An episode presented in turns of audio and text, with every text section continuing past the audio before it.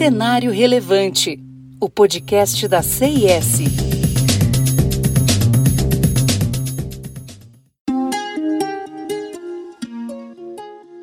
A indústria tecnológica, agora entrando em uma fase dinâmica, afasta-se cada vez mais de um mercado de monopólios. Nos Estados Unidos, por exemplo, mercados digitais tornam-se cada vez mais próximos de oligopólios, onde grandes empresas de tecnologia lutam por clientes e dados. Isso é evidenciado por confrontos como Apple versus Facebook, que lutam entre si pelo controle de privacidade dos usuários do iPhone. Na Ásia, grupos digitais brigam contra isso. A onda de destruição criativa costumava acontecer com força no Vale do Silício. Porém, recentemente os grandes se abraçaram. Apple e Microsoft, com mais de 40 anos, Alphabet e Amazon, com mais de 20, Facebook, com 17 anos.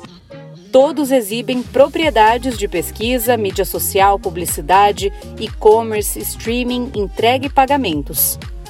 Ao alcançar a supremacia na área escolhida, as empresas de tecnologia, em especial as grandes, mostram pouco interesse em competir diretamente umas com as outras, isso na última década. No Microsoft Bing, as três pesquisas mais comuns são Facebook, YouTube e Google. As empresas de tecnologia obtiveram um lucro impressionante em 2020. Investidores apostam que a situação deve ser cada vez melhor. Os cinco gigantes americanos têm valor de mercado de 7,6 trilhões de dólares. Ao olhar de perto, conseguimos observar mudanças. Os operadores históricos não estão diminuindo e mantêm participação média estável. Mas a participação das demais empresas aumentou de 18% para 26% desde 2015. Os grandes estão se diversificando conforme os principais produtos amadurecem, surgem novas oportunidades tecnológicas e as ameaças regulatórias aumentam. A parcela das receitas dos cinco grandes americanos aumentou de 22% para 38% desde 2015.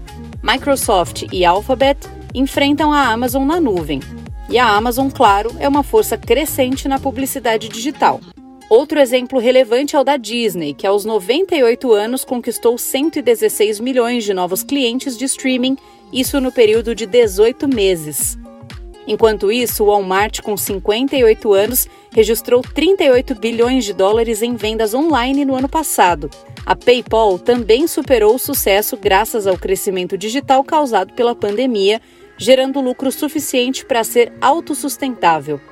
A competição pode parecer apenas um tópico, mas é precedente que leva empresas a mudanças de participação de mercado, margens mais baixas e inovação. As empresas e serviços buscam a expansão por meio da diversificação, mesmo que isso signifique esbarrar nos concorrentes. As empresas chegam até a criar vínculos. A Alphabet paga para a Apple até 12 bilhões de dólares por ano para que o Google seja o mecanismo de busca padrão do iPhone. Só que agora esses pagamentos estão sujeitos a uma ação judicial do Departamento de Justiça, enquanto Apple e Google enfrentam reclamações sobre as lojas de aplicativos. A Europa, inclusive, planeja regras para que produtos de diferentes empresas trabalhem juntos e ajudem usuários a movimentarem dados. Falando em expectativas, a Disney espera ter 325 milhões de assinantes até 2024.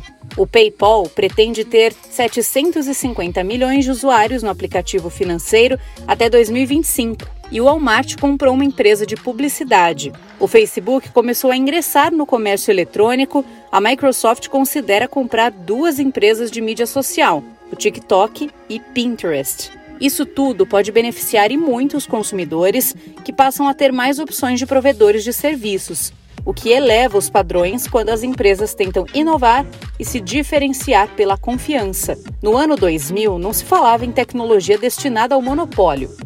Hoje não se sabe se o padrão emergente de rivalidade vai durar, mas as condições são muito promissoras. Siga a CIS no LinkedIn e acesse o nosso site csprojetos.com. Até o próximo episódio.